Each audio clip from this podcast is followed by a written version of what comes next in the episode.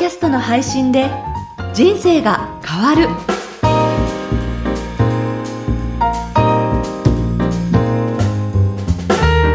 小林まどかです。ポッドキャストの配信で人生が変わる。この番組では自分のポッドキャスト番組を持って配信する人のためにポッドキャストの魅力や具体的な配信方法など毎回10分ほどで一つのテーマに絞ってご紹介していっています。株式会社コエラボ代表取締役岡田さんです。よろしくお願いいたします。よろしくお願いします。さて、今回のテーマはですね、番組のタイプということでお話しいただくんですが、つまりタイプ別にこんなものがあるんだよっていうのを4つに分けてちょっとご紹介いただこうと思います。はい。そうですね。いろんなタイプの番組があると思うんですが、大きく分けて私はこの4つかなと思ってます。はい。まず1つ目がテーマ型。2つ目が対談型。3つ目が Q&A 型。で、4つ目がニュース型。この4つについて1つずつ説明していきたいと思います。はい。まず、テーマ型っていうとどういうふうな番組ですか？はい。自分自身の専門性を伝えるために、例えば書籍の目次のようにうんテーマを次々に出していって、うん自分の考え方を展開していく。専門性を伝えていくっていうような番組がテーマ型になりますね。はい。なので、例えばセミナーとかやられてる方は、それの章立てを次々に配信していくっていうこともできるかと思います。はい。なので、その内容を共感得られれば、まあ多くの人に注目してもらってええ、その人の専門性がダイレクトに伝わる番組になるかなというふうになりますね。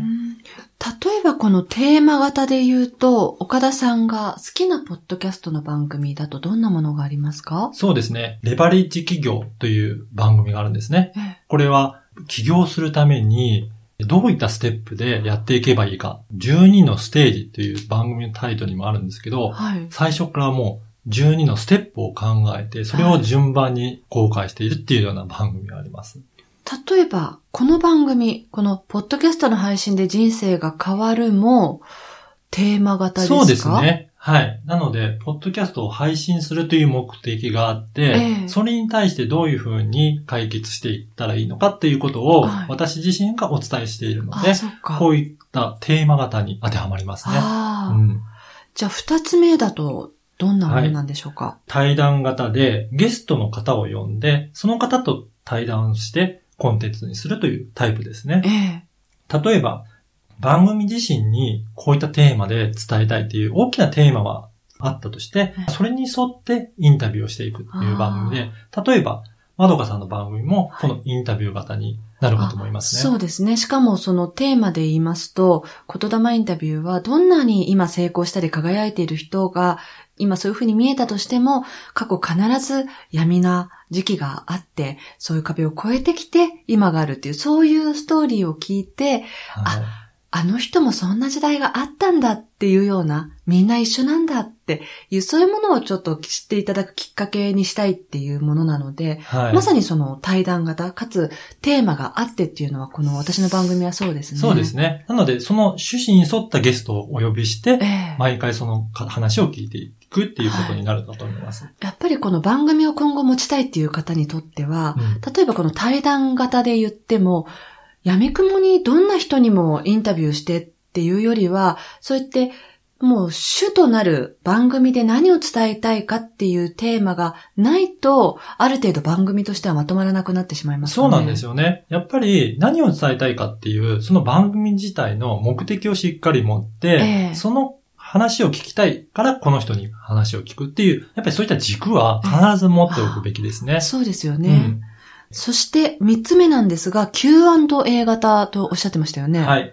これは、リスナーから質問を受け付けて、それに答えるタイプですね。あ最初のうちは、なかなか質問が来ないと思いあ。ますので。そうですね。番組自体が認知されるまでにね。そうなんですよね。ええなので、最初のうちは、今まで自分がビジネスを行ってきて、それでよくある質問。ああの、やっていくうちに自分が解決したようなことってあると思うので、はいまずはそれを題材に取り上げて、一般的な質問としてそれに答えていく。うんそれでだんだん認知されていくに従って、リスナーからこの人にこういったことも聞いてみたいっていうことが、だんだんと質問が寄せられてくるようになるので、そうするとそれにだ答えていくっていうことで、これも、リスナーから質問が来れば、もうそれだけで番組になってしまうので。そうですね。はい。どんどんネタは尽きずに番組として作っていけるかなと思います。えーこういう Q&A 型ってでも実際番組ってありますか？あそうですね。いくつかありまして、例えば、石原明さんの経営のヒントっていう番組なんかは、ええ質問を受け付けてあ、それを毎回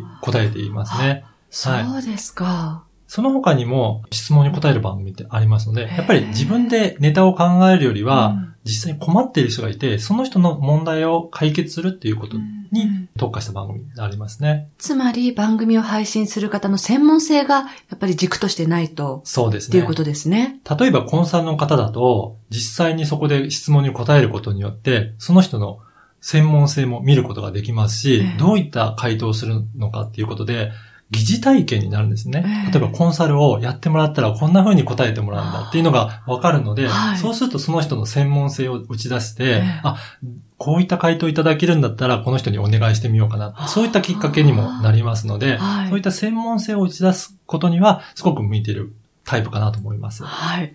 そして四つ目がニュース型。はい。こちらはニュースを題材にしえてえ、それを自分の専門性の切り口で取り上げて解説するという番組ですね。えあの、先週お伝えしたおすすめの番組のね、伊藤洋一のラウンドアップワールドナウ。これはまさにそのニュース型になりますそうよね。ですね。伊藤さんは経済とか政治とかに詳しいので、そういった視点でニュースを解説していくっていうことですね。はい。うん。こういったニュース型だと、もう常にいろんなニュースが世の中に溢れていますので、はい。それを題材に自分の専門性に合ったものを取り上げていきながらええ。解説していくことで、まあその人の専門性がよりはっきりするということが言えます。うん。そうすると、これから番組作ってみたいなっていう方にしましたら、今日のその番組のタイプ、はあのテーマ型なのか、対談型か、Q&A か、ニュース型か、どれで自分が発信していきたいかっていうのも、まず考えて、そこから番組作りっていうのをしていくっていうことですかね。そうですね。そうすると、一つ軸が決まって、うんえー番組の趣旨が明確にするんで。あともう一つはええ、それの組み合わせというパターンもあるんですね。ああ、そうですか。この4つを。4つの組み合わせでやっていく。例えば、はいある時はゲストを迎えして対談する。で、ある時は、えー質問に答える。あ、そっかそっか。ある時は自分の専門性を打ち出して、うん。テーマを発表するっていうようなことも、別にそれは構いませんので、ええで、ただしその人が何の専門家であるかっていうのは明確にして、それを形を変えて伝えるっていう、そういったことは可能ですので、はい。これらのタイプを参考にしながら番組作りをしていただければなと思います。そうですね。それこそ私が担当している本田健さんのね、はい。本田健の人生相談 Dear Ken は、まさにこれそれぞれ組み合わせてやれてるんだって今聞きながら思いましたそうね。なんですよ。多分あれは健さんだからできるというかね。はい。あの、本田健さんの番組、私も、あの、聞いているんですけど、もういろんなコーナーがあって、すごく作り込まれてる、完成度の高い番組かなというふうに思ってます。そうですよね。ということで今回は番組のタイプということで解説していただきました。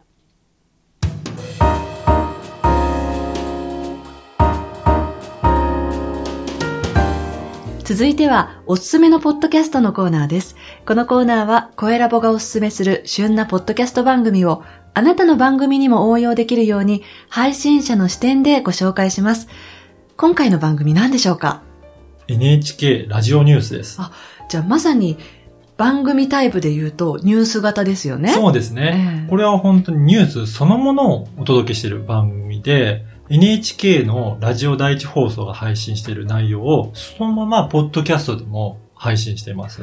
朝のニュース、正午のニュース、3時のニュース、7時のニュース、うん列島ニュース、10時のニュース。これ、まあ順番にそれぞれの時間で、ほぼリアルタイムで番組終わったすぐぐらいに配信されてるんですよね。へでー、これはもう1日ごとにどんどんどんどん更新されていくので、じゃあ昨日のものはもう聞けないようになってるそうなんですね。なので最新のニュースが聞けるということで、はい。まあそれぞれ振り返りながら、過去1日分のものは振り返って聞けるので、何か今のニュースを聞きたいっていう時は、ええまあ自分のタイミングでニュースを聞くことができるんですね。ですね。やっぱりこの、本当にストック型、その、はいオンデマンドで聞けるっていうメリットは、こういうニュースだったらなおさらいいですよそうなね。例えばその朝7時に聞かなきゃいけない、その晩時間に待ち構えるっっていうのはなかなか難しいかと思うので、ええそうすると通勤時間に、今の自分の言ってる時間に聞いていくですね。な。はい。そういったことが可能になるんですよね。はい。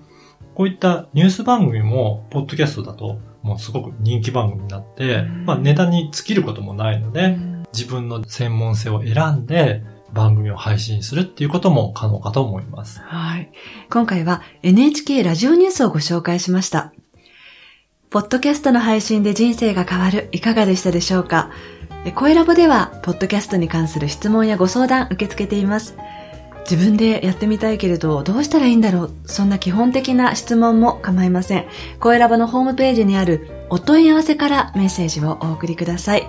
URL は、声ラボ .co.jp koelab.co.jp です。え岡田さん、今回もありがとうございました。ありがとうございました。あなたの声で魅力を伝えてみましょう。